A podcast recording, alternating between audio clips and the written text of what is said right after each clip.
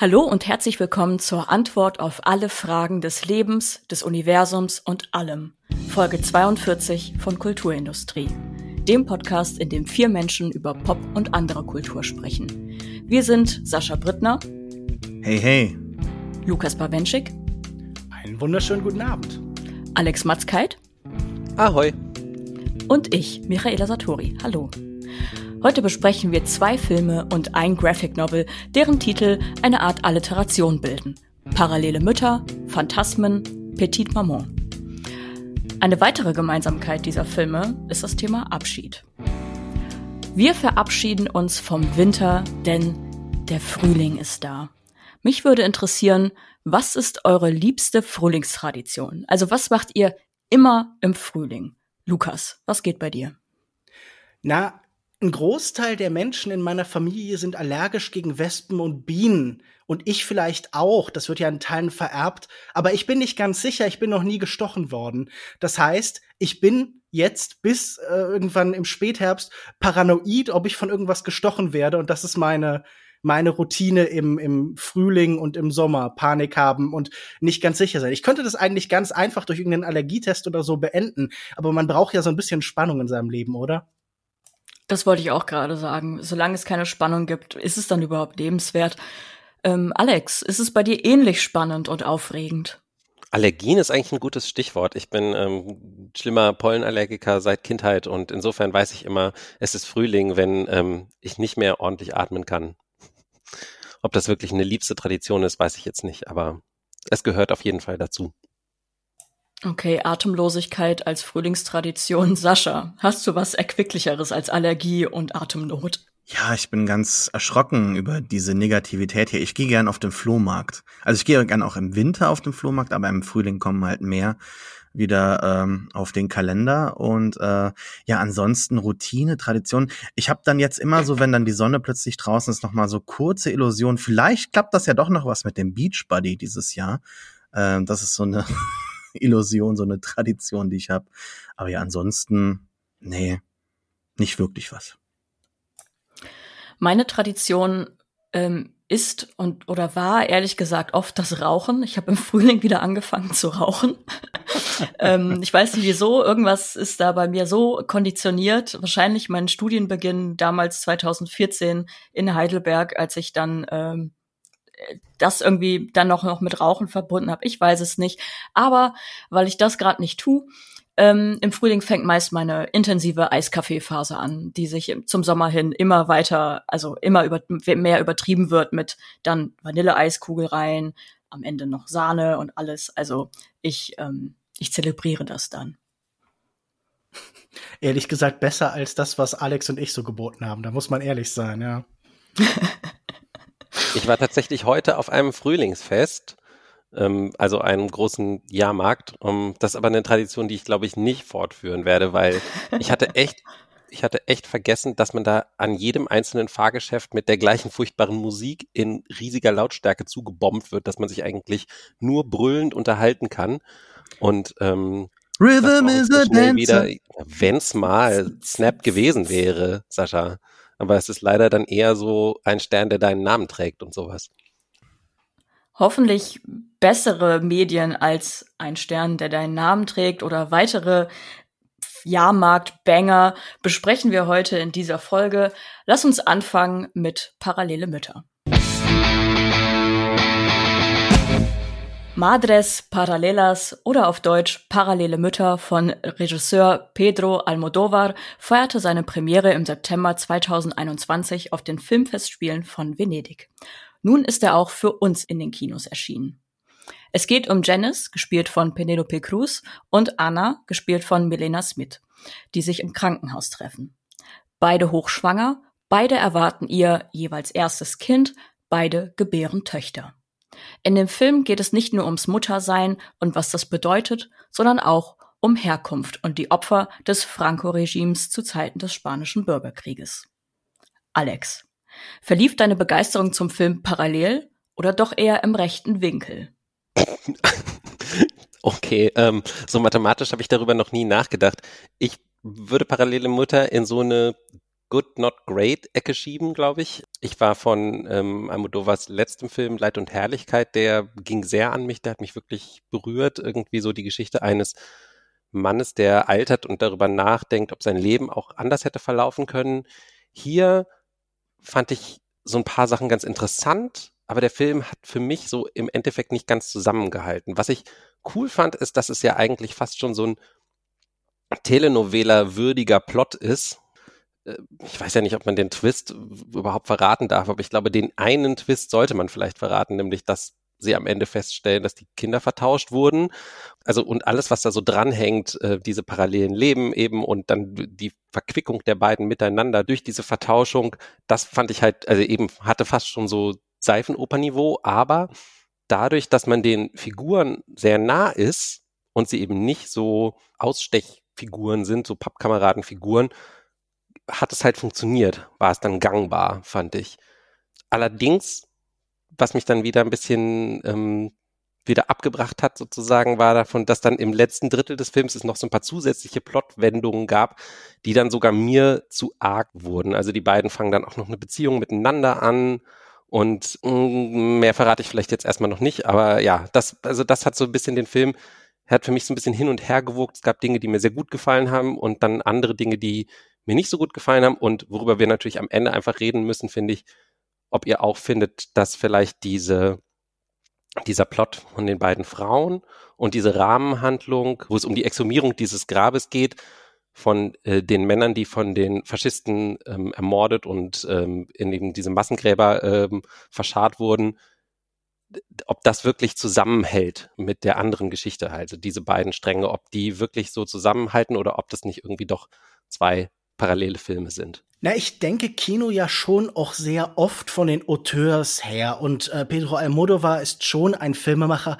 bei dem ich mich immer wahnsinnig zu Hause und wahnsinnig wohl fühle. Ich lebe sehr gerne in vor allen Dingen den Küchen und Wohnzimmern, die er so einrichtet, aber sowohl in den großen Melodramen, die er aufbaut, die hier vielleicht auch immer die Nähe zur Telenovela haben. Ich glaube, das ist nicht nur hier so, sondern zieht sich durch sein Werk, aber auch in seinen absurden Thriller-Konstruktionen, die ja ebenfalls ihn schon seit früh in seiner Karriere begleiten, fühle ich mich sehr wohl. Und ich finde, man gewöhnt sich auch, wenn man ein paar Filme von ihm gesehen hat, an die Wolken, die da mancher Film gegen Ende noch schlägt. Und ich glaube, ich würde eine ähnliche Kerbe schlagen wie Alex, wenn ich sage, dass das Entscheidende hier sicher diese zentrale Konstruktion ist. Und die ist ja eigentlich eine relativ simple. Wir haben diese historische Rahmung, dieses Thema der Exhumierung, der Rückbezug auf alles, was nach der Transition passiert ist, das Begrabene, findet ja vor allen Dingen am Anfang und am Ende statt und dazwischen ist so ein Kern, sage ich mal, von Telenovela, Plot, von Melodram.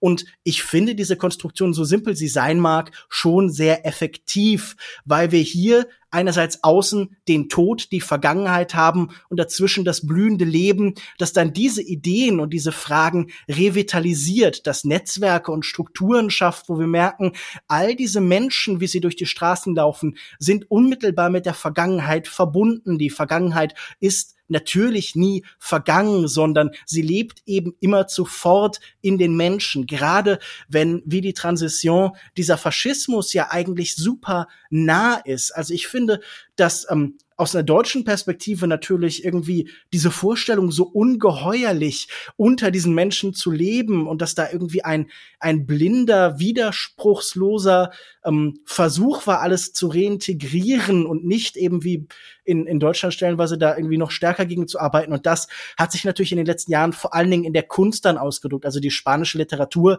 der letzten 20, 30 Jahre erzählt natürlich auch ganz viel von diesen Familienkonstellationen.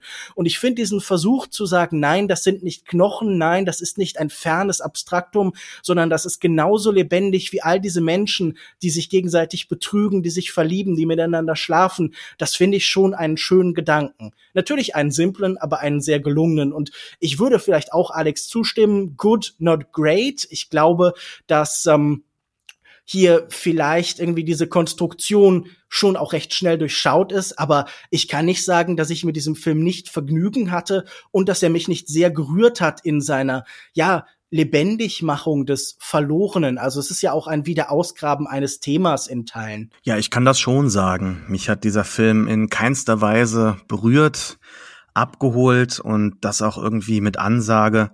Ich kann mit seinem Werk nicht wirklich viel anfangen, das wusste ich auch schon vorher. Ich kenne seine Bilder, ich kenne Ausschnitte und ich habe schon immer gewusst, ich mag diesen Look seiner Filme nicht. Es wurde hier die Telenovela angesprochen. Und er arbeitet ja auch hier wieder jetzt mit so ganz vielen Weitwinkelobjektiven, die alles im Hintergrund äh, blurry machen und diese großen Gesichter in den Vordergrund rücken. Man könnte jetzt da sagen, da spielt sich großes Drama ab, aber mir hat halt auch eben die sehr vorhersehbare Geschichte, die sehr zusammengedrückt wird von so zwei Ecken, ähm, nicht gefallen. Also ich finde, das wächst nie zusammen. Man kann da jetzt über irgendwelche Ideen der Exhumierung reden, aber man muss auch einfach sagen, der Film ist sehr lang für das, was er erzählen möchte. Oder halt zu kurz. Also entweder er müsste sich mehr entscheiden. Also es wirkt so, als ob der Film sich nicht entscheiden kann, was ihm denn wichtig ist. Und ähm, stilistisch, okay, das ist mal abgehakt, aber ich finde auch vom, vom Vibe her, vom Ton, das Ganze irgendwie sehr unnahbar, denn eigentlich sind das ja zwei total traurige Geschichten. Aber auch dann gibt's wieder so Momente, wo man so ein bisschen drüber lachen könnte. Und äh, dieses Melodrama hier wird nie in irgendeiner Weise richtig tiefgehend für mich aufgearbeitet. Das bleibt immer auf der Oberfläche. Ja, und das Ende, da müssen wir jetzt nicht drüber reden, aber es wurde jetzt quasi schon so mehrfach angedeutet. Alex hat ja auch sehr zentrale Spoiler gegeben. Insofern, ähm, das hat mich auch irgendwie ratlos zurückgelassen, wie, wie der Film am Ende da ausgeht und so nochmal versucht, auch mit dem Zitat, das am Ende da steht, so ganz auf eine depressive Art und Weise nachhallen zu wollen. Aber also ich glaube, dass man den schon definitiv mögen kann, aber für mich war das gar nichts. Das habe ich auch irgendwie gewusst und gespürt. Und ähm, ja, Michaela, kannst du dann mathematisch mit dem Film was anfangen? Ich war in Mathe immer sehr schlecht, aber den Film wiederum fand ich nicht so schlecht. Wow. Also, ich kann alle eure Punkte nachvollziehen. Ich habe mich auch unterhalten gefühlt von dem Film, war aber auch irritiert, ob der Fülle der Story Stränge, die da versucht wurden, aus denen versucht wurde, irgendeinen Filmteppich zu knüpfen. Das war schon sehr viel. Ich finde, der Film sieht sehr, sehr schön aus. Es sind wunderschöne Sets und auch die Farben ähm, spielen da auch sehr zentrale Rollen. Man sieht immer wieder knallgelb, knallrot, blasses Blau. So, das zieht sich so die ganze Zeit durch die Filme und äh, darauf habe ich irgendwann fast schon ein bisschen mehr geachtet als auf den Rest des Films. Ansonsten waren die Schauspielleistungen eigentlich auch gut. Ich, ich fand die besser als Telenovela-Niveau. Und muss aber sagen, ich muss Alex zustimmen, dass ich diese Brücke, die da geschlagen wurde zu dem spanischen Bürgerkrieg und äh, den Opfern dessen, die war ein bisschen lost in der Geschichte. Und ich, es fühlte sich tatsächlich so an, als wollte Almodovar diese Geschichte erzählen, hat dann aber noch eine weitere Geschichte erzählen wollen und dann hat irgendwie versucht, das in einen Film zu packen, statt halt einen Film über die Opfer des Franco-Regimes zu machen oder halt einen Film über Mütter, deren Kinder vertauscht werden. Was bedeutet das Muttersein? Ich sehe die Verknüpfung der beiden Themen so in diesem Thema Herkunft und äh, so Ahnenforschung im Grunde genommen.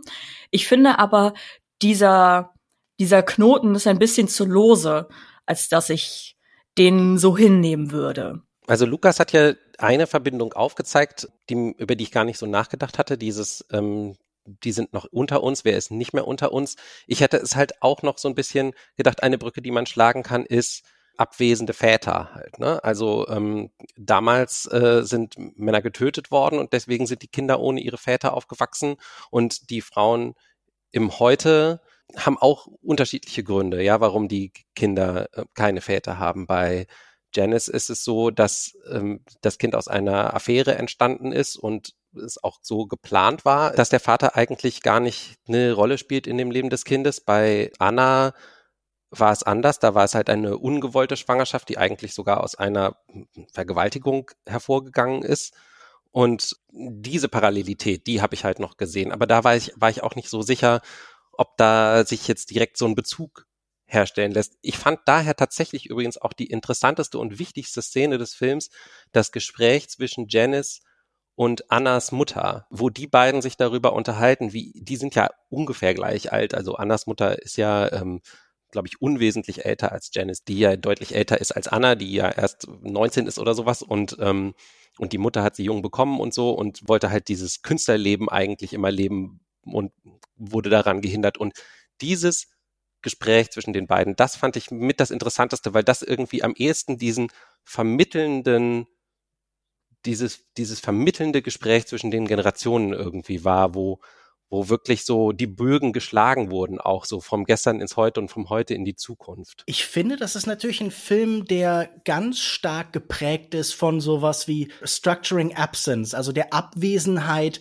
von bestimmten Personen, natürlich eben vor allen Dingen den Exhumierten, den Leuten im Massengrab, aber auch eben bestimmten Elternteilen und Großelternteilen und so, die aber dem Ganzen Sinn geben, die die Menschen in eine bestimmte Richtung lenken. Und ich glaube, auch da ist sicher eine Verbindung. Denn was wir ja immer wieder erzählt bekommen, sind Lücken, die in den Leben entstehen, in diesem melodramatischen, in diesem Telenovela-Teil. Also hier fehlt dann zum Beispiel die Mutter, die jahrelang zurücknehmen musste und jetzt endlich ihren Durchbruch in der Theaterszene irgendwie gefunden hat und dadurch fehlt die plötzlich ganz entscheidend im Leben ihrer Tochter. Und ich glaube, es geht Almodovar auch um die Frage, wie werden Menschen zu Lücken? Wie hinterlassen Menschen Leerstellen und wie füllen wir die? Wir haben ja bei Almodovar immer ganz stark die zentrale Abkehr von Kernfamilien. Es sind immer Patchwork und Ersatzfamilien. Es sind immer Menschen, die in anderen Formen von Gemeinschaften zusammenleben. Ich denke auch an so einen Film wie Volver, wo diese äh, Gruppe von Frauen irgendwie zusammenlebt und irgendwie die Gesellschaft zu gründen scheint. Und auch am Ende des Films hier haben wir ja nicht eine Rückkehr in irgendeine Form von Kernfamilie, sondern wir haben mehr das Gefühl, alle kümmern sich jetzt zusammen um diese Tochter und das wird irgendwie so ein bisschen geöffnet alles. Und ich glaube, das ist ja irgendwie schon die Art von Politik, die Almodovar in den letzten Jahren oder seit Beginn seiner Karriere eigentlich immer verfolgt hat. Er war ja selten so ein Politiker mit großem P, ein politischer Filmemacher, sondern er hat sich immer auf das Zwischenmenschliche fokussiert. Und das ist ja auch irgendwie ganz stark in Einklang mit dieser Kunstbewegung La Movida, aus der er hervorgeht, diese Post-Franco-Kunstbewegung, die mehr so eine, eine Lebensfreude, eine Rückkehr des Vitalen in eine verknöcherte, in eine faschistisch zusammengepresste Gesellschaft darstellen wollte. Und ich finde, das wird hier irgendwie ja ganz schön gemacht, wie hier Lücken entstehen und wie er dann davon erzählt, wie diese menschlichen Lücken gefüllt werden. Aber ich glaube, dass er immer ganz stark das Bedürfnis hat, diese symbolischen Lücken zumindest so weit aufzufüllen, dass ein Bewusstsein dafür entsteht, wo die gerissen worden sind und wie das passiert ist. Und ich glaube, das ähm, passt gut in seine späte Karriere, die so ein bisschen ruhiger, oft so ein bisschen weniger schrill ist, auch wenn man es bei diesem Film kaum glauben mag. Er ist definitiv weniger schrill als viele frühe Filme.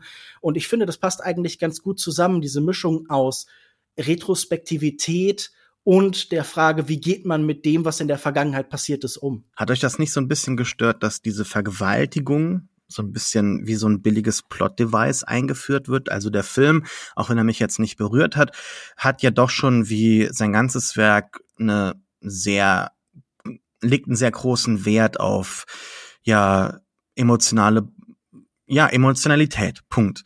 Und ich fand, dass das hier so ohne Bewertung oder, oder Tiefe reingeworfen wird, so als zusätzlicher Ballast, das hat mich irgendwie ein bisschen, also, also ich, wie gesagt, der Film hat mich sowieso nicht abgeholt, aber da hat er mich wirklich noch mal so ein bisschen abgestoßen und euch hat er ja besser gefallen. Hat euch das denn irgendwie nicht gestört, dass das so reingeworfen wurde oder seht ihr das anders äh, dargestellt, behandelt? Weil das ist so ein Ding, da habe ich wirklich auch gedacht, okay, jetzt schalte ich mental wirklich so halb ab. Naja, also so Almodovar hat ja irgendwie so sein Ding mit Vergewaltigung. Es, in sehr vielen seiner Filme wird das als Plot-Device genutzt. Ähm, hier konnte er es sich auch wieder nicht verkneifen, aber ich fand's, ja, ich fand's auch ein bisschen seltsam.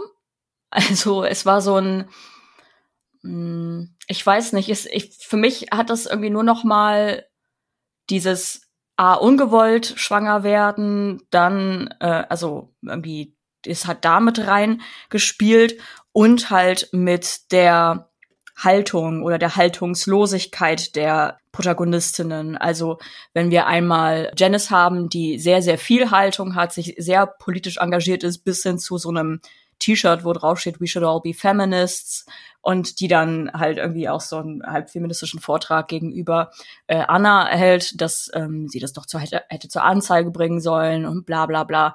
Und dann halt diese Haltungslosigkeit von Anna in vielerlei Belangen, also dieses apolitische und ähm, naja, sich nicht mit der Vergangenheit befassen wollen.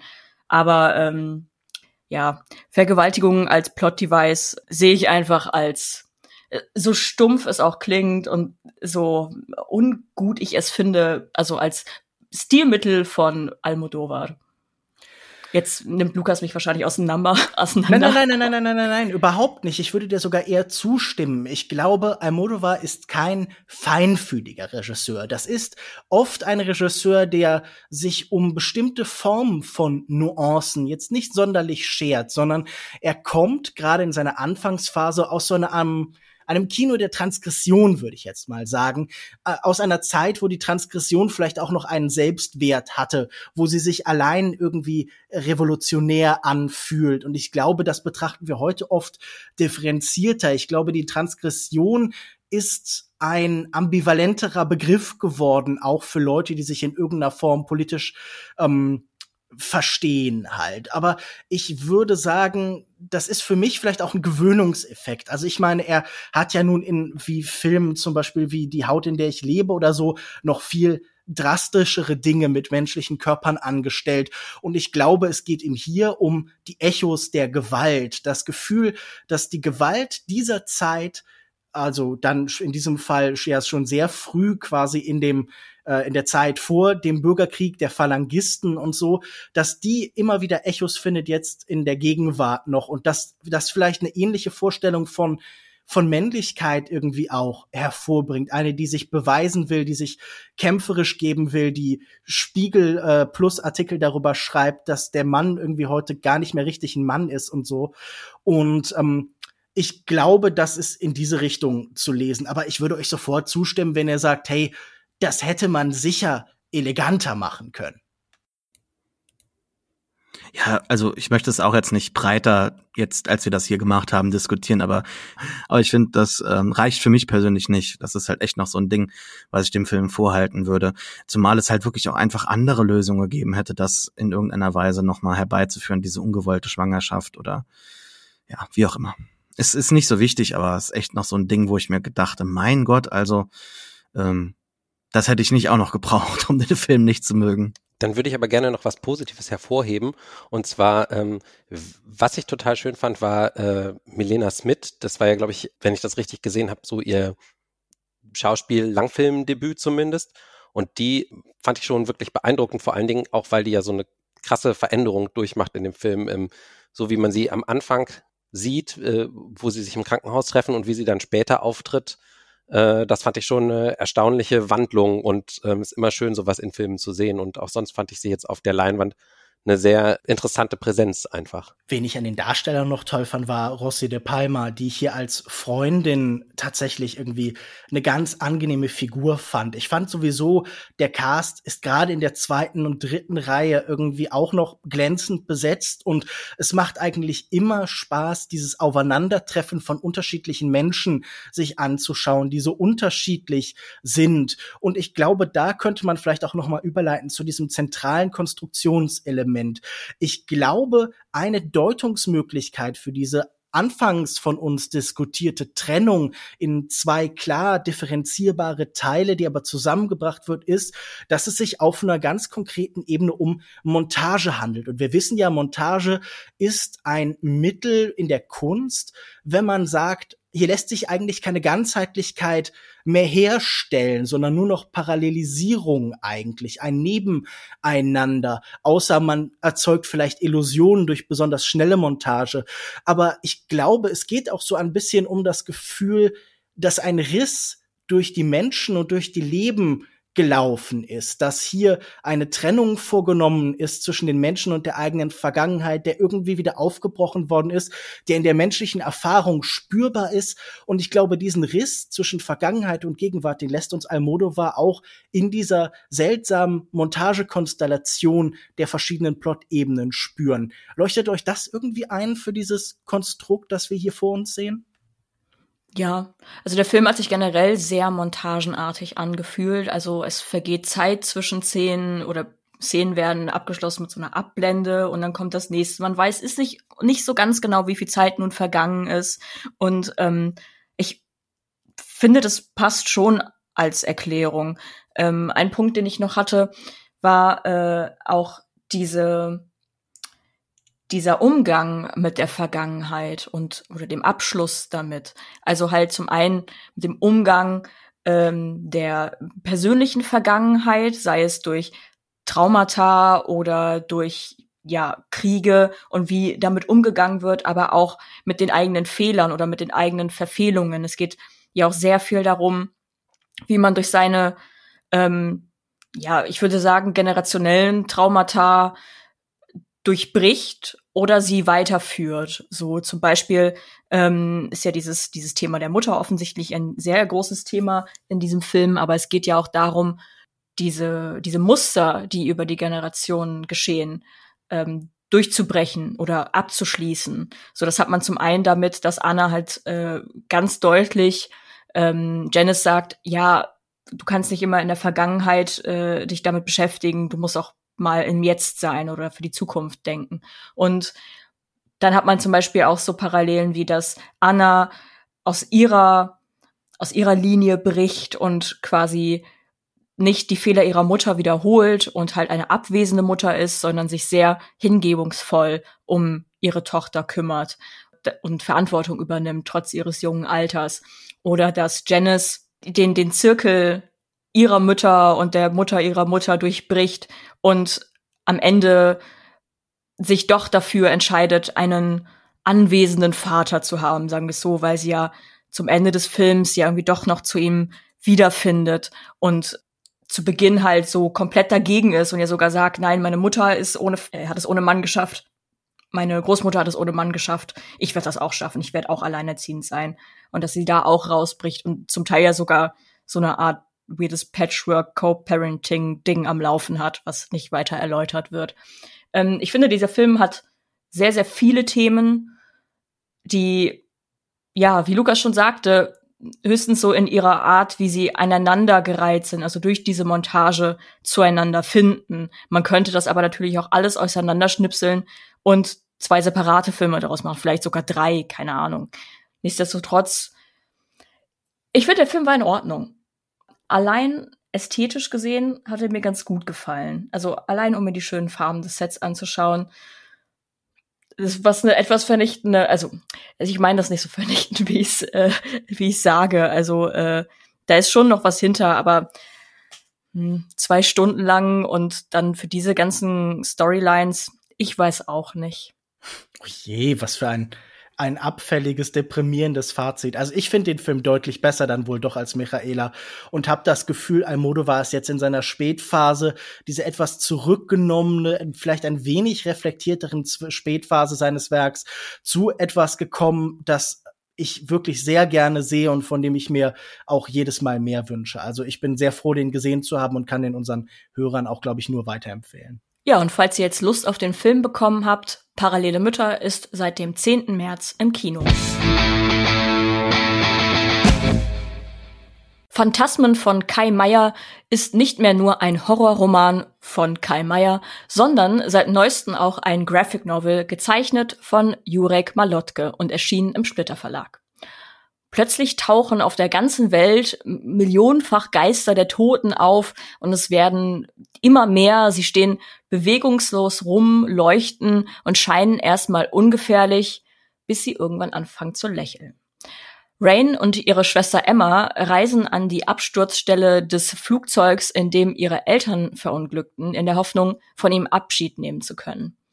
Aber ob diese Geister wirklich so ungefährlich sind und wie die Schwestern und ein ich sag mal, wortkarger Norweger namens Tyler mit den Geistern ihrer Geliebten umgehen, erfahren wir Leser auf 240 Seiten Graphic Novel.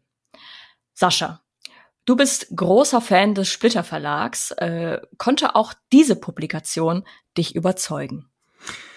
Ja, ich bin Fan des Splitter Verlags, aber ich bin nicht äh, Fan des Fanwegens, sondern, sondern weil ähm, der Splitter Verlag viele Comics rausbringt, die mir gefallen und die solche ja Science-Fiction-Themen wie hier ansprechen, aufgreifen. Und das, was du eben beschrieben hast, hat mich noch mal ganz kurz daran zurückdenken lassen, wieso ich dieses Werk vorgeschlagen habe. Und ähm, ja, mir haben die ersten Seiten sehr gut gefallen, was da in der Probeversion zu lesen war. Ich fand den Stil dann auch fast bis zum Schluss ganz in Ordnung, aber auf den Anfangsseiten sehr, sehr stark. Ja, und dann geht die Geschichte aber los. Also das, was da so am Anfang erzählt wird, das hat mich noch aufgegriffen, angesprochen, hat auch so ein bisschen so ein Leftovers-Vibe, finde ich. Also meine absolute Lieblingsserie, in der es auch um Abschied geht und so ein übernatürliches Element. Und am Anfang gehen die beiden Schwestern ja da nach Spanien, um dann die Eltern zu treffen. Ja, also wenn plötzlich überall Geister auf, äh, auftreten, erscheinen, dann kann man auch Verwandte theoretisch äh, erblicken.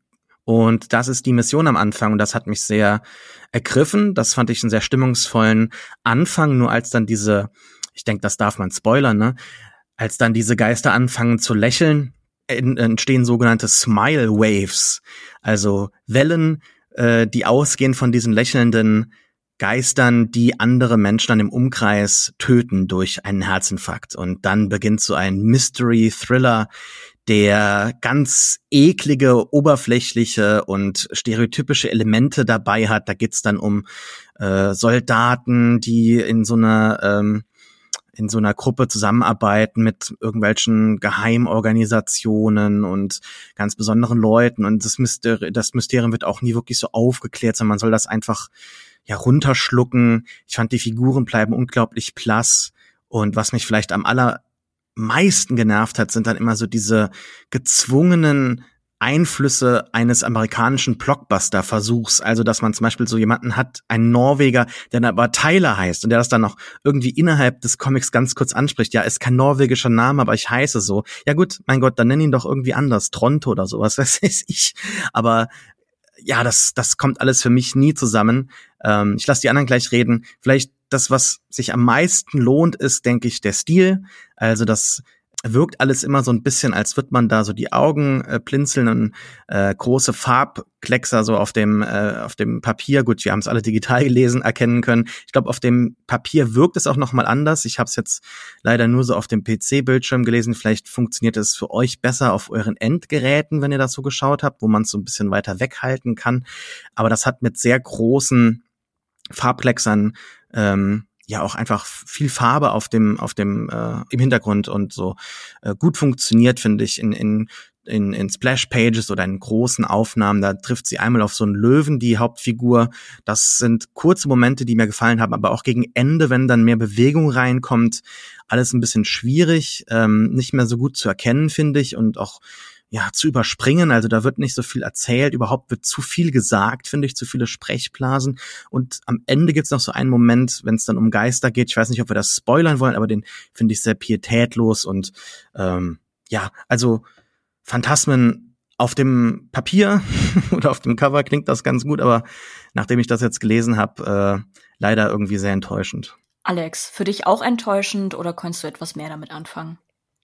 Ja, ich glaube, ich bin schon grob der gleichen Meinung wie Sascha. Das ist so die Art Buch, die ich als 16-Jähriger gerne gelesen habe. Ähm, die habe ich so ein bisschen von meinem Vater geerbt. Der hat viel solche Bücher gelesen, so solche, diese Art Thriller, mal äh, mit äh, mehr, mal mit weniger übernatürlichen Elementen, viel Plot, viel Konzept und halt wenig Tiefe ich fand die Idee nett mit diesen zurückkehrenden Geistern, aber sie sind halt im Endeffekt doch nur ein zu überwindendes Hindernis, ja, also nichts, mit dem man sich wirklich auseinandersetzen muss, so als Gesellschaft. Also ich habe Leftovers nicht gesehen, aber ich vermute mal, dass genau da da sozusagen was anderes halt mit passiert, was irgendwie psychologisch interessanter ist. Und dass die Figuren, ja, an mich gingen die halt auch nicht wirklich nahe und ich fand halt auch, also dieser Stil von Jurek Malotke, äh, der auch einen interessanten Instagram-Kanal hat, auf dem man sich auch angucken kann, wie er das so macht und so. ich finde, der funktioniert eigentlich nur dann, wenn es so richtig um große Bilder und Bewegung und, und Licht und sowas geht. Äh, Gerade in den Dialogszenen hatte ich manchmal das Gefühl, ich sitze im Kino und die Linse ist nicht richtig scharf gestellt. Also sie haben sich ja sogar damit beholfen, dass sie bei den Sprechblasen die unterschiedlich eingefärbt haben, damit man mal weiß, wer spricht, weil oft genug erkennt man es halt einfach gar nicht, weil er eben diesen Stil so stark reduziert hat, dass man Gesichter und sowas halt nicht richtig erkennt. Und ähm, das finde ich natürlich künstlerisch eine interessante Wahl, aber ich fand es jetzt für Comic nicht unbedingt das, was ich jetzt wählen würde. Vor allen Dingen für so eine Art Comic, wo es wenig um Innenleben geht und viel um Plot. Ich glaube, mir geht es relativ ähnlich wie Sascha und Alex, aber ich fand das schon in Teilen interessant. Also ich glaube, ich würde Alex dahingehend zustimmen, dass auch ich total oft so ein bisschen Probleme hatte, damit zu erkennen, was da eigentlich gerade genauso passiert. Äh, da ist wirklich so ein bisschen, als würde man irgendwie durch eine Scheibe mit Vaseline draufschauen oder so oder Sachen aus weiter Entferne. Da habe ich auch an meiner Fähigkeit zur Mustererkennung gezweifelt und ich habe sehr lange gebraucht, in diesen Stil reinzukommen. Manchmal sieht es ein bisschen aus wie so ein Webcomic, aber irgendwann komme ich doch an den Punkt, wo dieser Grad von Abstraktion, dieser Schleier vor der Welt für mich irgendwie zum Thema passen will. Das Gefühl, ich blicke durch etwas auf die Welt aus einer Entfernung und habe selber irgendwie so ein Gefühl von von Distanz, von Verlust, von Taubheit wie all diese Menschen.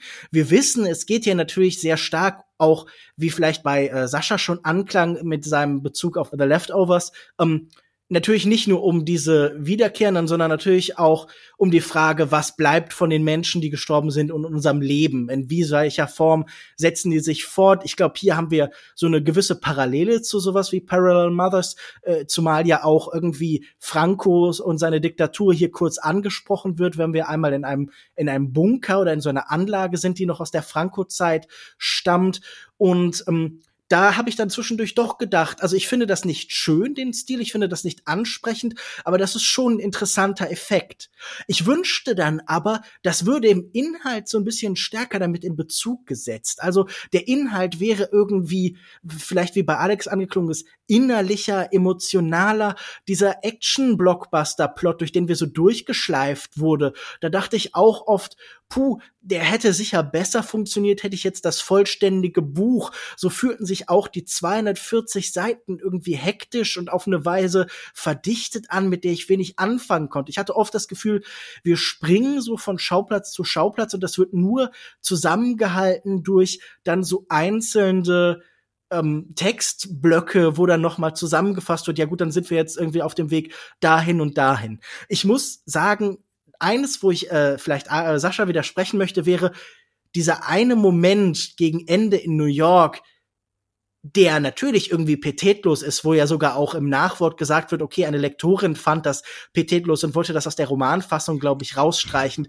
Aus gutem Grund ich finde, das ist eine Form von Schutzbild. Das ist diese Art von übergroßes, sicher bösartiges, sicher amoralisches Bild, das ich irgendwie faszinierend fand. Also, das ist die Art von Bild, wo ich nicht denke, boah, clever oder boah, provokant, sondern wo ich lache, ob der Absurdität. Also ich musste da, ohne jetzt vielleicht zu viel Bezug daherzustellen, an Aussagen von irgendwie jemandem wie Karl-Heinz Stockhausen zu diesem Phänomen, das hier gezeigt wird, denken ähm, das passt eigentlich nicht rein und es ist eigentlich auch sicher keine Verdichtung des ganzen Themas, aber es gibt sicher eine Art von Geschichte, in der ich dieses Bild super faszinierend finde und die Frage, wie Denkmäler funktionieren, wie der Tod über den Menschen thront und in, in, unserem Leben lastet und wie wir ihn verdrängen. Das hätte man hier sicher noch irgendwie verhandeln können. Also ich muss sagen, ich fand es nicht wirklich überzeugend. Das ist manchmal ein bisschen trashig, aber da sind schon spannende Ansätze und ich bin nicht traurig darüber, es jetzt gelesen zu haben. Also es ist, glaube ich, von allen Comics, die wir bis jetzt in diesem Podcast besprochen haben, der, der mich schon am meisten fasziniert hat. Ich fand an dem Comic den jetzt schon sehr oft angesprochenen ja, Artstyle mit am interessantesten oder wenn nicht das Interessanteste. Mir gefiel das sehr gut. Also es gibt keine Line-Art quasi um ähm, die Figuren oder generell. Es sind alles so flächige flächige Striche oder generell einfach Flächen, die übereinander gelegt werden. Und das gefällt mir sehr gut. Und ich hatte auch nicht so Probleme, da so in den da noch so Emotionen drin zu sehen oder so. Aber ich glaube, das ist so was, ich, es ist Geschmackssache. Das war so das, was ich am interessantesten fand. Also ein, ein Graphic Novel zu sehen oder ein Comic zu sehen, der so abstrakt gemalt ist und trotzdem Stimmungen transportiert oder zum Teil auch so kleine nuancierte Stimmungen wie am Anfang gibt's ja zum Beispiel auch so eine Szene, wo ähm, die drei irgendwie auf eine Aussage von dieser Frau, von dem Hypnotiseur reagieren, wo sie sagt so, ja, es geht darum, sich ein Bild von Gott zu machen. Und dann gibt's ein Panel, wo die einfach nur alle so dead ass in die Kamera gucken, gefühlt. Und auch wenn das nur sehr schemenhaft war, fand ich das trotzdem irgendwie witzig und ich, ich fand, es kam gut genug rüber. Auch generell fühlt es sich viel an wie so ein so eine Art sehr elaboriertes Storyboard zu einem Film. Also gerade wenn so diese Actionsequenzen kommen und puff, puff und dann explodieren Dinge und das ist so dystopisch und alles. Äh, Finde ich, funktioniert das sehr gut. Und das fand ich, wie gesagt, mit das Spannendste. Die Geschichte hat mich jetzt irgendwie nicht so gekickt. Also ich bin jetzt eh nicht so der, der Sci-Fi-Fan. Irg irgendwie tut das nicht so viel für mich. Und ich fand auch die Geschichte an sich, wie Sascha auch schon meinte, naja, sehr vorhersehbar. Also da war auch die, die Figuren, deren Absichten waren alle sehr klar und jeder hatte so seine Klischee-Rolle. Man hat halt diesen Norweger, der so, das ist der, das ist der Draufgänger, das ist der Macher, der für seine Geliebte alles tun würde und äh, so und der fährt auch Motorrad, richtig cooler Typ und so. Das wird dann sogar angesprochen, so dass er ja voll cool ist und so. Und äh, ich weiß nicht, manches ich, ich sag mal so, hätte ich es nicht gelesen, hätte ich das auch nicht schlimm gefunden. Also das Gegenteil von Lukas. Ich, ich fand's okay. Ja, es ist ja ein ganz typischer Road-Movie. Man kommt wieder von A nach B nach C und am Ende steuert alles auf eine Location zu. Und das ist dann natürlich hier in dem Fall New York auch irgendwie total passend für so einen äh, amerikanisierten europäischen äh, Roman beziehungsweise Graphic Novel. Ne? Ähm, ich finde auch, dass mit den Geistern einfach zu wenig gemacht wird. Das ist, glaube ich, die ganz große vertane Chance. Alex hat es schon angesprochen. Die sind dann nur da und es sind Hindernisse. Äh, der eigentliche Auslöser, ohne das jetzt vollends äh, spoilern zu wollen, ist ja auch, äh, hat, hat im Kern auch etwas Exploitatives, also wo sich die Figuren, die dort verantwortlich zeichnen, sich dagegen wehren wollen oder, oder nicht das Ganze freiwillig machen. Deshalb ist das alles äh, sehr, sehr schwierig. Ist das also eine Art Rache? Ist das irgendwie was anderes? Also thematisch ist das, finde ich, sehr leer und plottechnisch ist es auch ähm, ja nie wirklich etwas, das zusammenführt. Und ich fand, dass das in der Location, der es startet, in der Wüste da in Spanien, ähm, extrem gut aussieht. Also auch diese Hitze wird durch diese verschwommenen Farbflächen sehr gut dargestellt. Es gibt auch manchmal solche Einstellungen in Panels, wo die Figuren sehr weit entfernt sind. Einmal, wo die junge Schwester ihre Brüste zeigt. Da funktioniert das sehr gut. Da hat das so auch das Gefühl von so einem Road-Movie. Nur sobald das dann auch manchmal in, ähm, in dunklen Hallen irgendwo endet, dann wirkt das sehr, sehr eingeengt und dann ist auch plötzlich dieser Stil nicht mehr so befreiend, dadurch, dass die äh, Lines wegfallen, wie du sagst, ne? Ähm, sondern dass jetzt alles fast, also ich kann es nicht richtig erkennen, muss ich ganz sagen, ganz ehrlich sagen. Und an einer Stelle hat es mich dann am Ende sehr, sehr geärgert.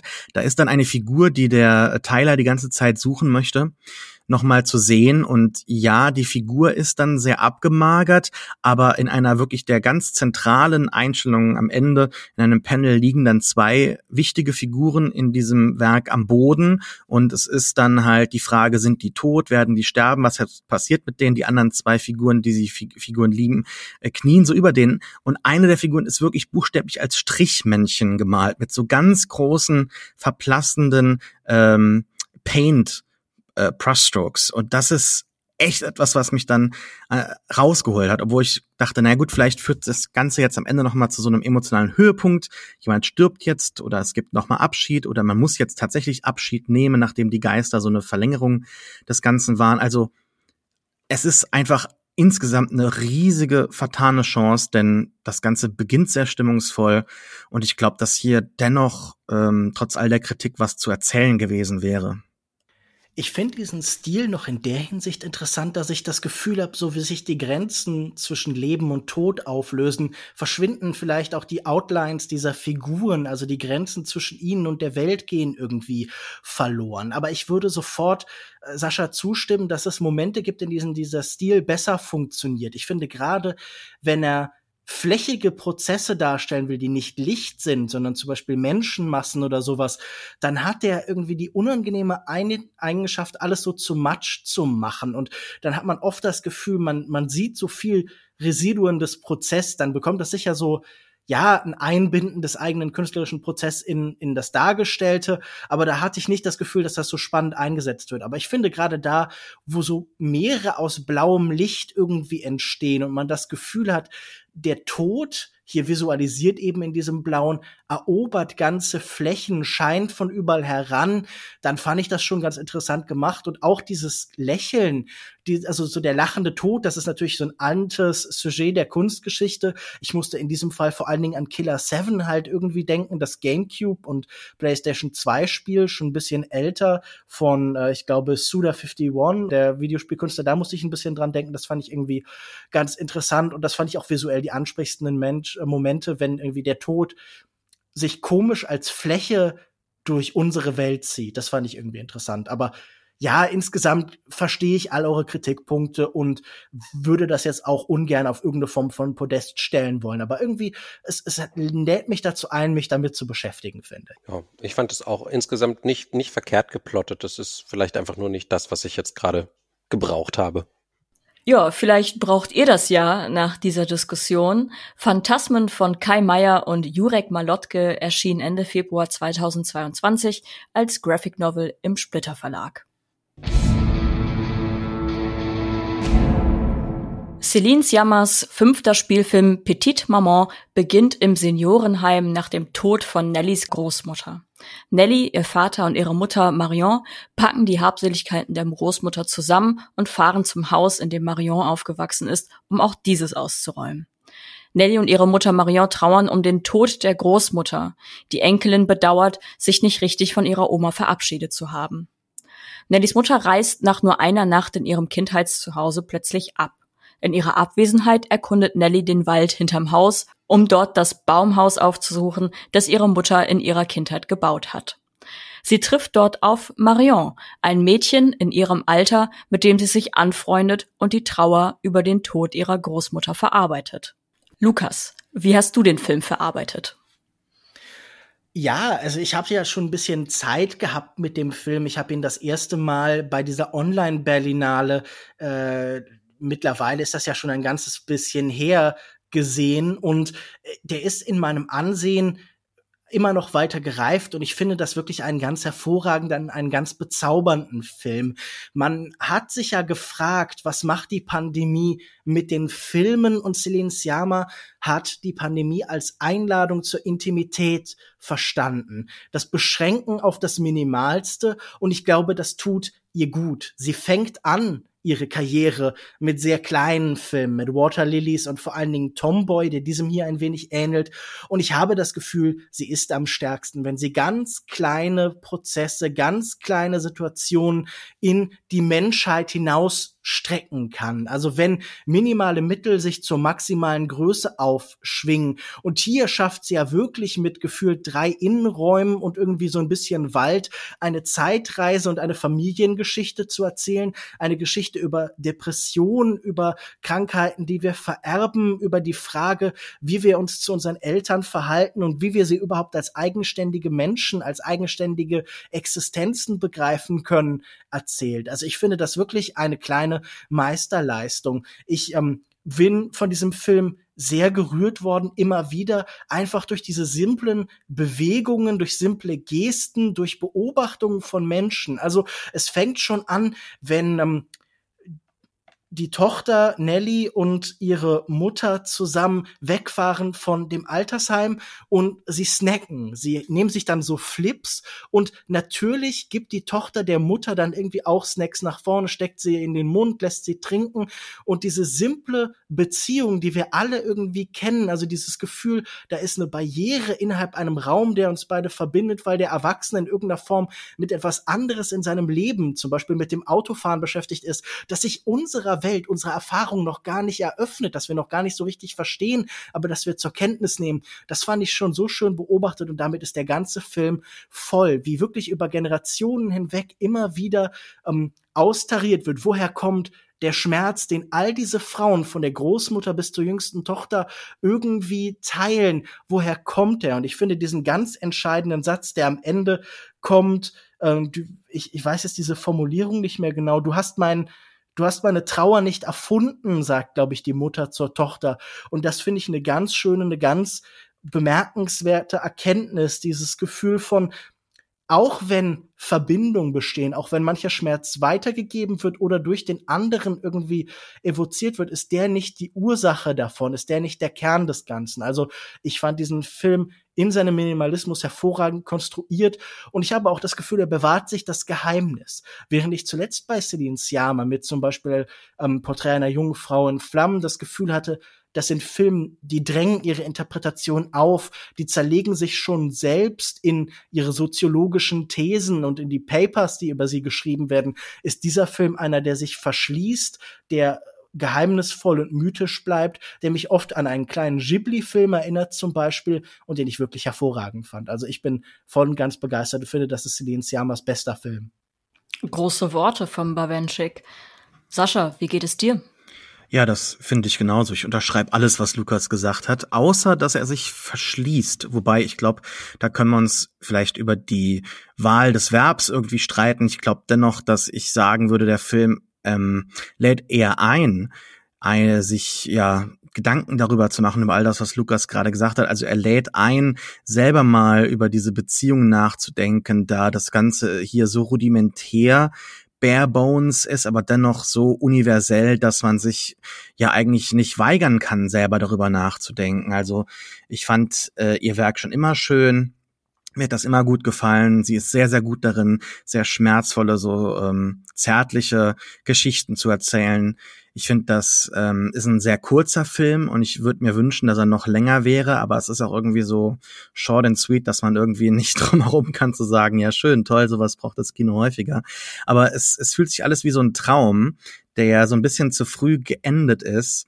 Und ich würde gerne noch mal einschlafen oder weiter träumen. Also dieser Raum, der sich hier öffnet im Kino, das ist etwas, was ich sehr märchenhaft, sehr traumhaft fand und ähm, einfach wundervoll. Also wie ähm, wie hier mit, mit diesen Elementen der Kindheit gespielt wird, um ganz Großes zu sagen. Man könnte sich vielleicht daran stoßen, dass die Kinder oftmals so ein bisschen altweise wirken, aber ich finde, da wird äh, in ihren Filmen sowieso immer auch bei Tomboy zum Beispiel, aber hier auch äh, ganz besonders so ein schöner Mittelweg gefunden zwischen die Kinder sagen sehr wenig, aber das, was sie sagen, ist, ist ja sehr klug und, und wirkt so als ob das vielleicht aus so dem Mund eines Drehbuchautoren kommen könnte, aber es ist immer noch so, dass ich, man sich selber drin finden kann. Und so ging es mir halt tatsächlich auch, äh, ohne jetzt irgendwie zu privat zu werden oder so. Aber ich habe auch das Gefühl, dass bei mir in meiner Kindheit, wir hatten auch so einen ähm, Platz hinterm Garten, dass, dass, dass diese Welt ähm, sehr, sehr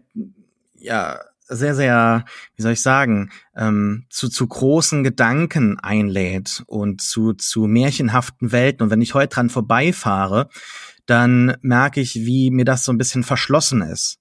Also der Film lädt ein, sich nochmal so ein bisschen so als Kind zu fühlen, nochmal als Kind zu denken und so diese Beziehung, die man als Kind hat und vielleicht heute immer noch hat, ähm, ja, nach, zu, zu reflektieren und, und neu zu sehen oder wieder neu zu denken.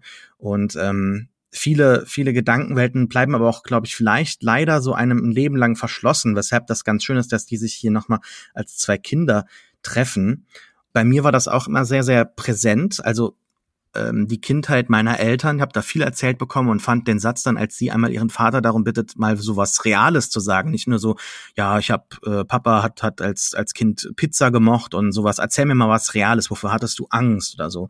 Und ähm, ich fand das, fand das einfach sehr, sehr nahbar, sehr berührend einfach auch und ähm, schauspielerisch sehr gut gemacht. Also mit, mit ganz wenig wird hier ganz viel erzählt, ganz großes Kino.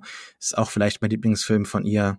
Ja, doch, ich würde sagen, wird es auch so weit gehen. Vielleicht auch, wenn ich den letztes Jahr gesehen hätte, mein Lieblingsfilm des Jahres. Nur höchste Töne und ich denke mal, bei Alex wird's nicht anders, denn du sagtest schon davor, dass dich schon der Trailer zu Tränen gerührt hat. Ja, ja, da war ich, der, der lief vor ähm, Parallele Mütter und da war ich schon, da habe ich gedacht, oh super, da darf ich dann nächste Woche rein, klasse. Wir haben letzten Monat über Automaton geredet und ähm, so ein bisschen da ja auch über diesen Gedanken, was kann man eigentlich vielleicht mal an Geschichten erzählen, wo nicht so immer so ein Konflikt unbedingt sofort im Mittelpunkt steht oder irgendwie was, was man halt irgendwie überwinden muss oder so.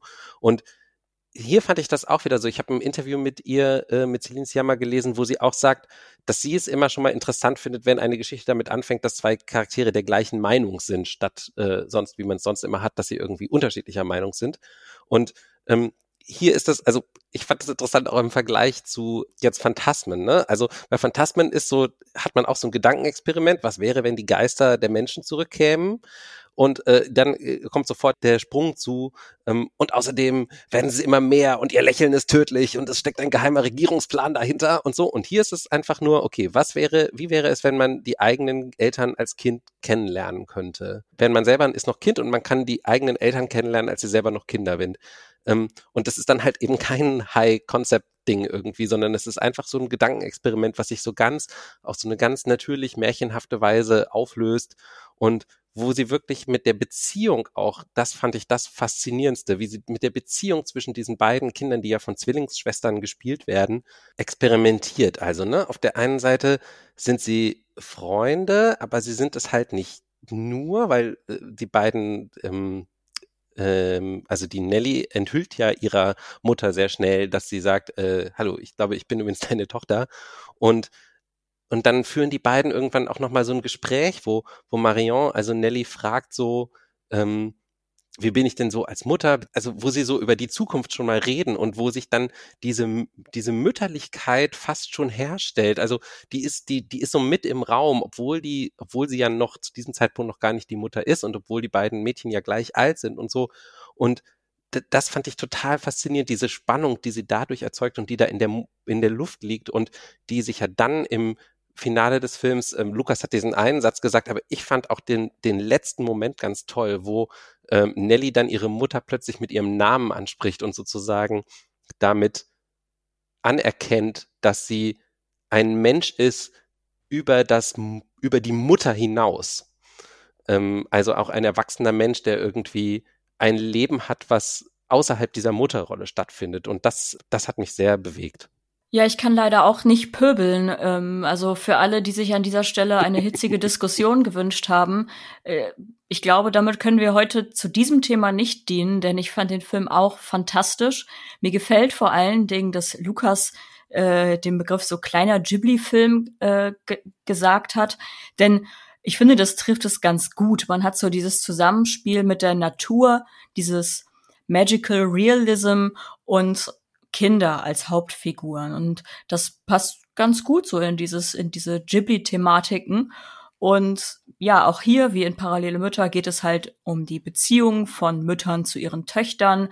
Und es geht auch um Vererbung, also angefangen bei Krankheiten bis hin zu Emotionen oder einer gewissen Melancholie oder Trauer oder ähm, Hobbys oder Talenten wie dem Lösen von Kreuzworträtseln und demnach dann auch die Suche nach der Ursache, also woher kommt was, also woher kommt die Angst vor dem Sterben oder das ständige sich auseinandersetzen mit dem Tod oder die die die Melancholie, die irgendwie immer so mitherrscht. Also wenn zum Beispiel Nelly feststellt, so ja, meine Mutter ist sehr oft traurig und ich weiß nicht so genau wieso.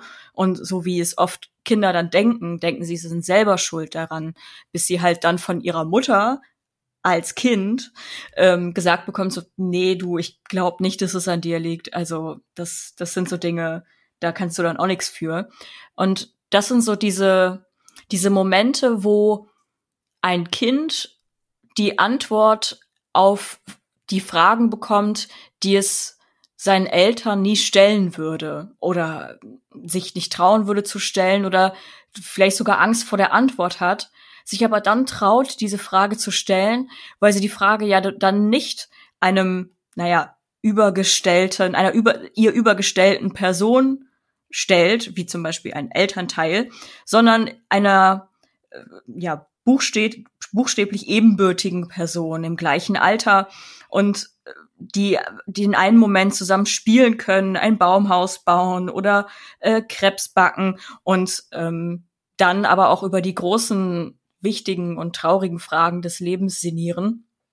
Und auch etwas, was ich sehr, sehr spannend fand, das hat Alex auch äh, eben angesprochen, nämlich seine Eltern anders kennenzulernen. Also seine Eltern nicht als seine Eltern kennenzulernen, sondern als eine eigenständige Person. Denn von seinen Eltern weiß man ja meist nur das, was sie einem erzählen, obwohl man sie, wenn man jetzt von der klassischen Familie ausgeht und die Eltern und Kinder wachsen miteinander auf und so, in den meisten Fällen kennt man seine Eltern ja schon sein ganzes Leben lang, also sein eigenes ganzes Leben lang.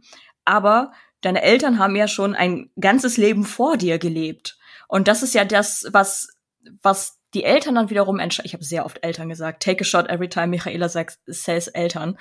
Ähm, wo man dann den äh, quasi nur die Chance hat, seine Eltern oder die Person, die bevor, die deine Mutter war, bevor sie deine Mutter wurde, war, nur kennenzulernen über Erzählungen von deiner Mutter oder ihren nahen Personen. Also das ist so eine, finde ich generell eine sehr spannende Dynamik unter Menschen, die, ähm, wenn ich länger drüber nachdenke, mir Kopfschmerzen und Schwindelanfälle verursacht.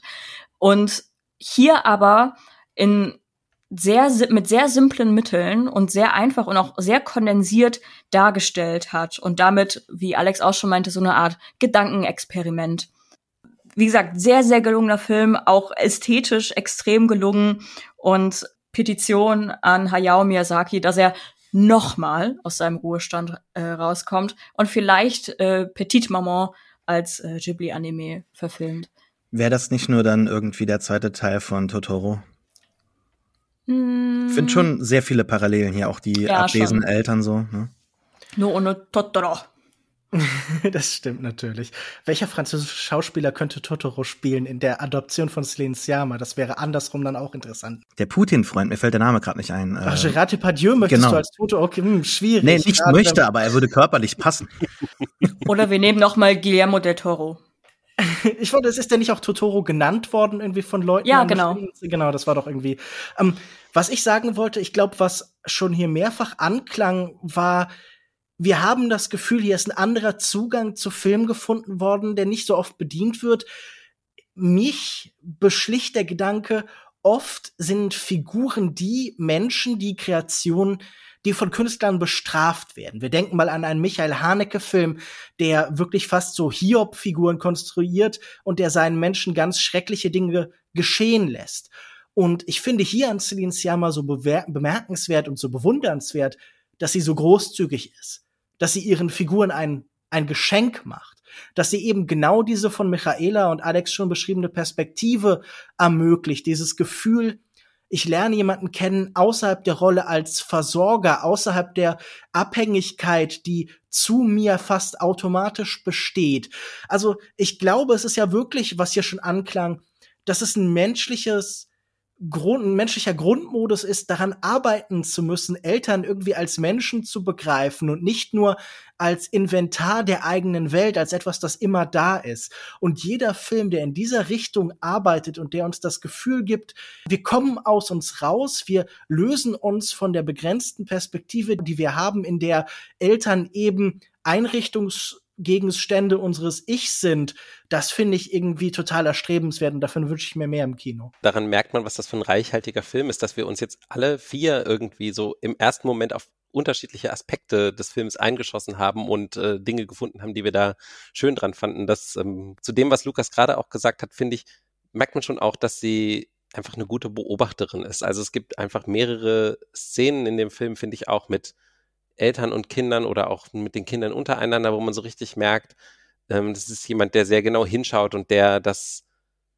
der Szenen findet, die, die etwas beitragen zu dem Film. Die sind, das sind jetzt nicht nur so rein beobachtete Dinge, die halt so gesch geschehen lassen äh, worden sind, sondern die einem irgendwie was erzählen, aber die trotzdem irgendwie nicht da so, so geskriptet wirken. Später gibt's auch nochmal so eine Szene, wo einfach, wo man einfach nur die beiden Mädchen sieht, wie sie so beim ähm, Kochen und Essen irgendwie so, so miteinander kichern. Da habe ich halt einfach auch gedacht, ja, das ist halt die, diesen Blick, ähm, für so das natürliche, die natürliche Interaktion von Menschen, den ähm, verliert man sonst so oft irgendwie in, in der Welt des Kinos, die die häufig so ja in die, entweder in die eine oder in die andere Richtung fällt. Also entweder so totale Ökonomie, jeder Satz muss irgendwie was den Plot voranbringen oder ähm, manchmal halt auch so dieses, was sich natürlich gerade im Arthouse-Kino ab und zu auch einschleicht, so dieses, ach ja, jetzt halten wir mal ein bisschen drauf und, und gucken mal, was passiert und ähm, die Zuschauer sollen sich halt selber ihren Reim drauf machen, ob das irgendwie was bringt oder nicht. Und hier fand ich irgendwie, es hat einen einfach immer emotional bereichert, was man gesehen hat.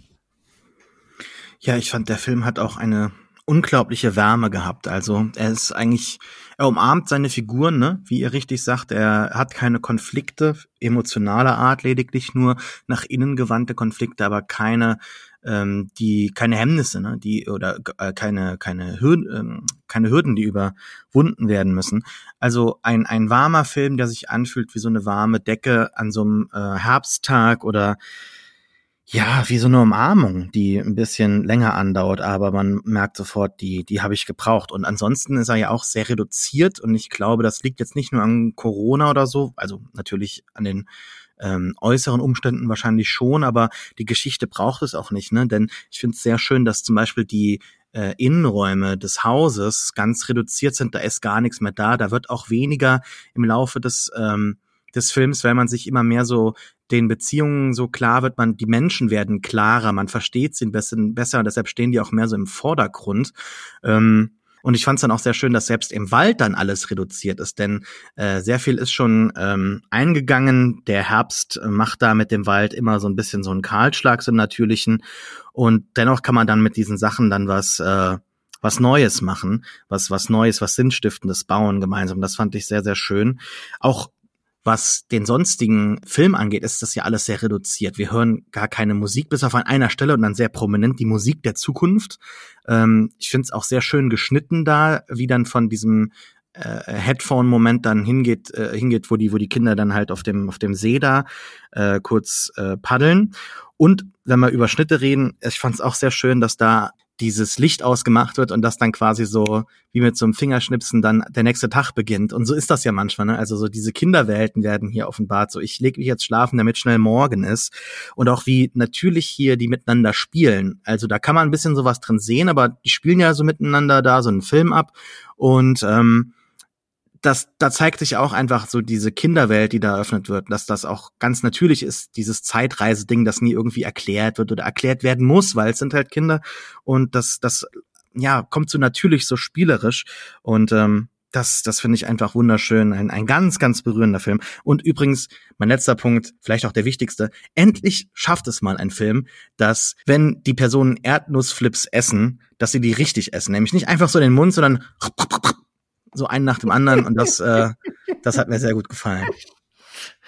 Ja, es ist ein Wel Film, der so ein bisschen die Welt wieder verzaubert, oder? Ich habe hier ein Waldstück bei mir in der Nähe und da wurden auch ähnliche so Tipis oder Gebäude aus so Zweigen gebaut und jedes Mal an denen, wenn ich an denen vorbeilaufe, denke ich, hm, ob da wohl Kinder irgendwie durch die Zeit reisen, ob die sich hier mit ihren Eltern von früher treffen ähm, bei uns auf dem Katz Discord ging auch die Frage rum, hättet ihr euch denn oder glaubt ihr, ihr hättet euch mit euren Eltern gut verstanden, wenn ihr die als Kinder treffen würdet? Was meint ihr?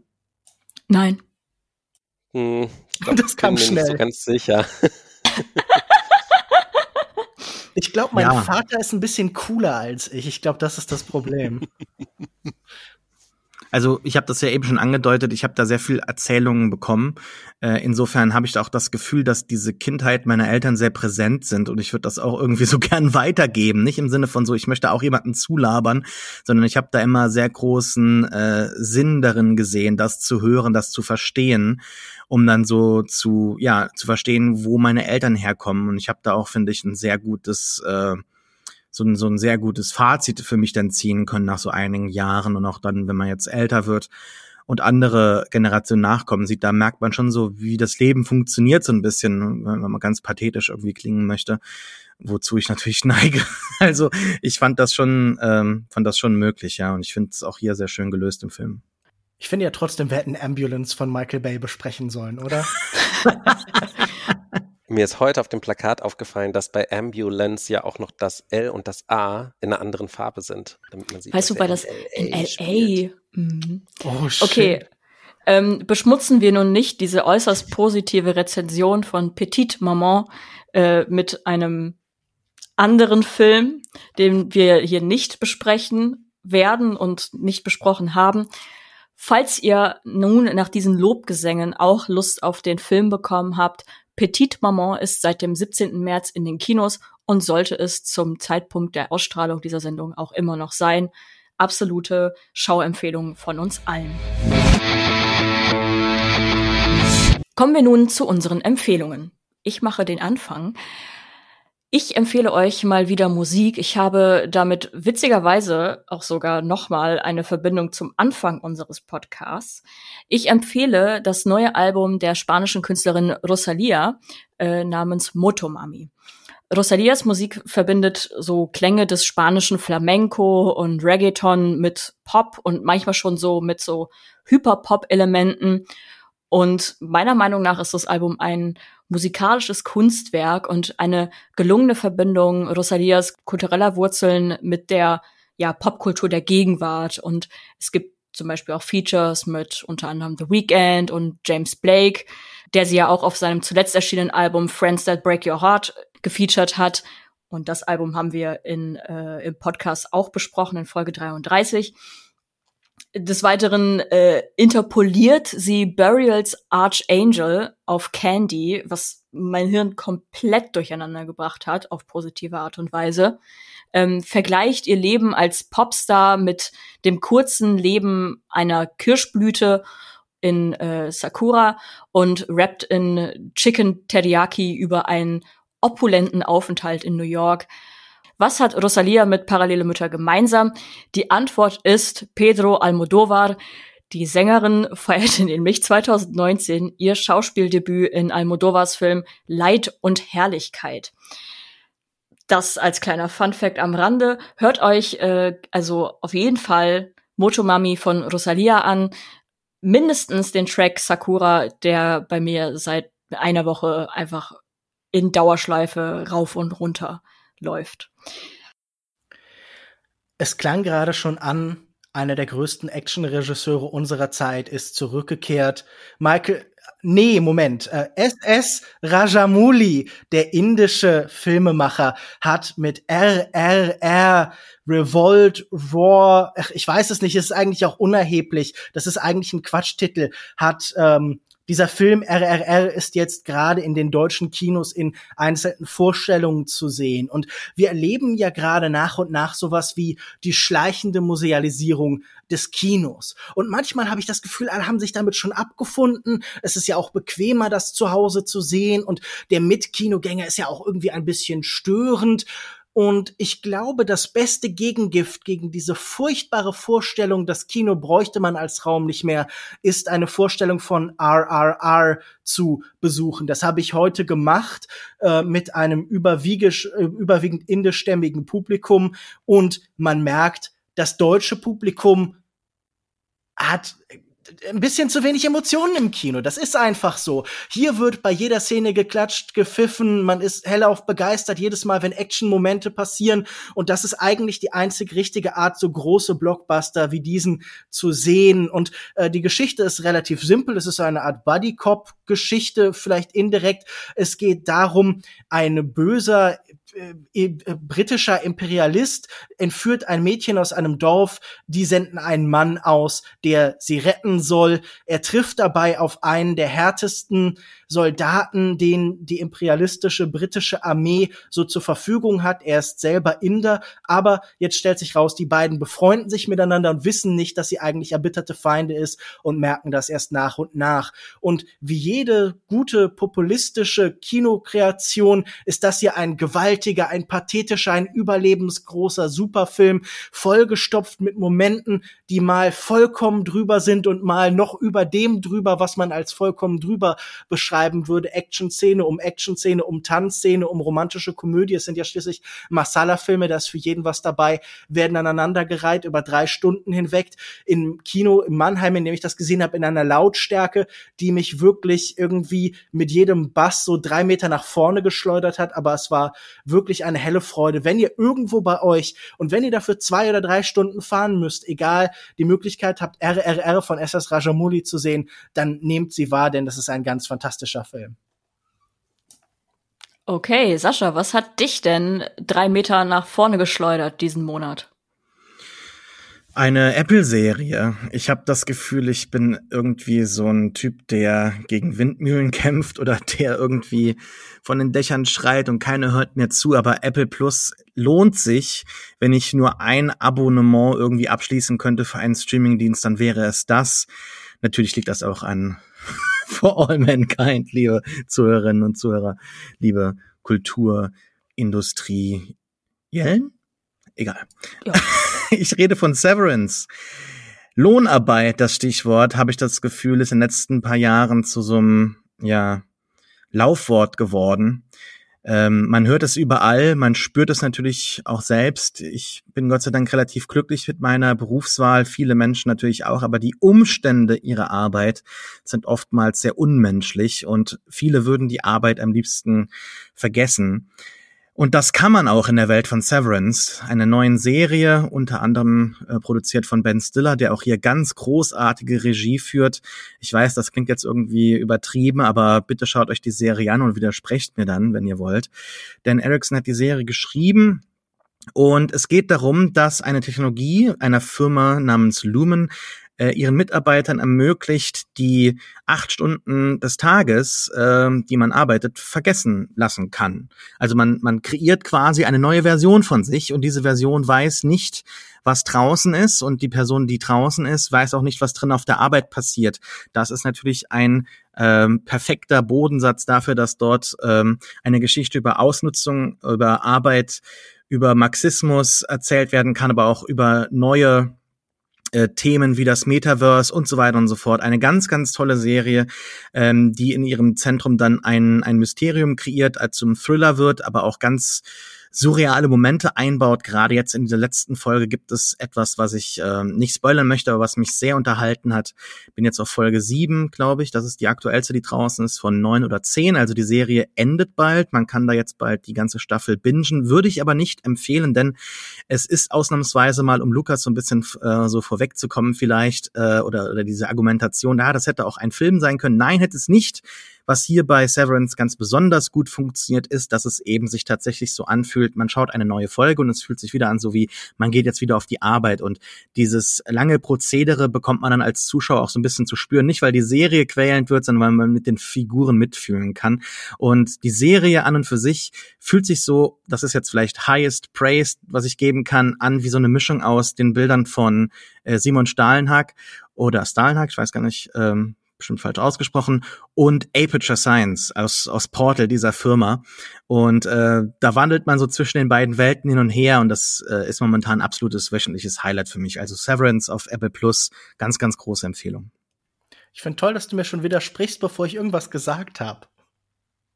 Naja, ich kenne das Argument, ja, und ich äh, möchte das jetzt nicht zu einer Diskussion in unserer Empfehlungssektion ausbauen, aber es ist natürlich so, dass es mich in letzter Zeit schon häufiger ärgert, wenn Menschen Serien kleinreden und nicht anerkennen wollen, dass es vielleicht einfach nichts für sie ist. Also viele Menschen habe ich das Gefühl, ich gehe mal ganz kurz auf mein Podest hier, dass momentan alle das Gefühl haben, okay, Serien und Filme durch die Angleichung des Niveaus im Serienformat äh, ist jetzt irgendwie so gleich geworden und deshalb können auch plötzlich Filmmenschen über Serien urteilen verurteilen, das dürfen sie natürlich auch, aber oftmals kommt dann dieses Argument, ja, warum ist es denn kein Film?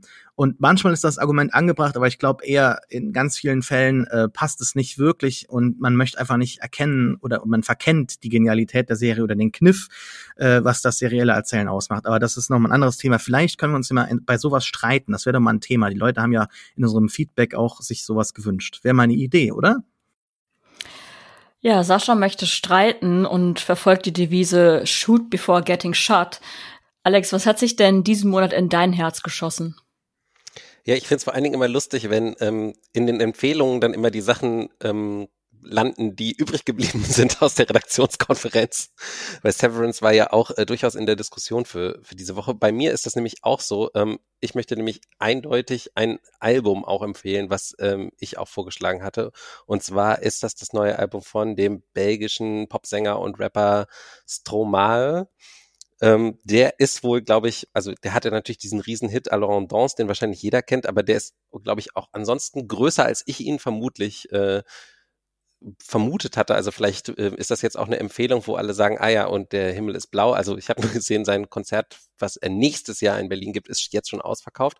Ähm, ich kannte ihn nicht wirklich, ob er sein neues Album äh, Multitude ähm, finde ich äh, einfach super. Das ist witzig und traurig in den Texten und es ist aber vor allem auch einfach fantastisch produziert und äh, so allen, vor allen Dingen die Rhythmen. Also das sind teilweise echt so richtige coole Polyrhythmen, die da so gegeneinander laufen und darüber so halb gesungen, halb gerappt halt von ihm auf Französisch. Ähm, Anspieltipp von mir wäre der Song äh, L'Enfer, auch wenn es wahrscheinlich nicht mein Lieblingssong ist, das ist wahrscheinlich der Song äh, Mon Amour. Also die beiden mal hören und vielleicht mal gucken, ob das was für euch ist.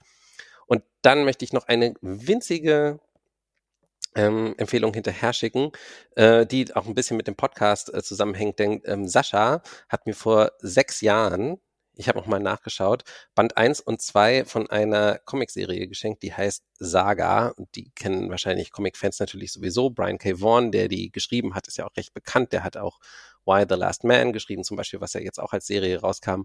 Aber ähm, ich glaube, der Comic wäre nur halb so gut, wenn er nicht auch von der großartigen Fiona Staples ähm, gezeichnet wäre. Ähm, die, also das ist wirklich so ein Zeichenstil, der, den liebe ich wirklich über alles und ähm, ich habe immer sonst immer gewartet, bis die Trade Paperbacks draußen waren und die dann sofort gelesen. Ähm, die Serie hat seit 2018 Pause gemacht, also das ist so eine intergalaktische Geschichte, wirklich so eine Weltraumsaga über so eine Familie. Ähm, die äh, Ich-Erzählerin ist das Kind dieser Familie, wo zwei verfeindete Rassen in einem intergalaktischen Krieg irgendwie miteinander ein Kind äh, zeugen. Äh, genau, und diese Serie Saga ist äh, jetzt endlich wieder da und äh, diesmal habe ich mich entschieden, wirklich Heft für Heft zu lesen. Also jeden Monat kommt ein neues und das ist einfach immer noch super und ich freue mich so sehr darüber und auch darüber, dass Sascha mir äh, das damals nahegelegt hat. Acht Jahre, 2014. Wir kennen uns schon richtig lang. Echt? Ich dachte, es wären sechs Jahre. Okay, Entschuldigung. Das war's dann für heute. Vielen Dank an meine Kollegen für das Gespräch und großen Dank an alle Zuhörenden, die, wie Sascha sagt, Kulturindustriellen. Wenn euch dieser Podcast gefällt, so würden wir uns über eine positive Bewertung auf den euch bekannten Podcast-Plattformen freuen. Empfehlt uns gerne euren Freunden, Feinden und allen dazwischen.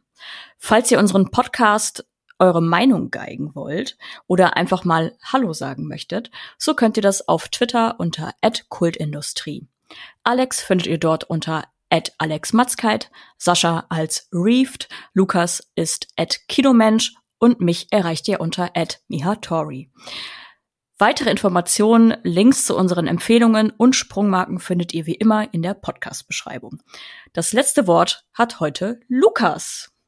Und damit möchte ich mich an meinen Freund Pedro Almodovar wenden. Es ist ja schön, dass du das jetzt alles so politaktivistisch hier auflädst, aber wir haben genau gesehen, dass dein Name in den Panama Papers war und du weißt genau, was passiert, wenn die Revolution kommt, Pedro. Dankeschön. Tschüss. Tschüss. Ciao. Wow.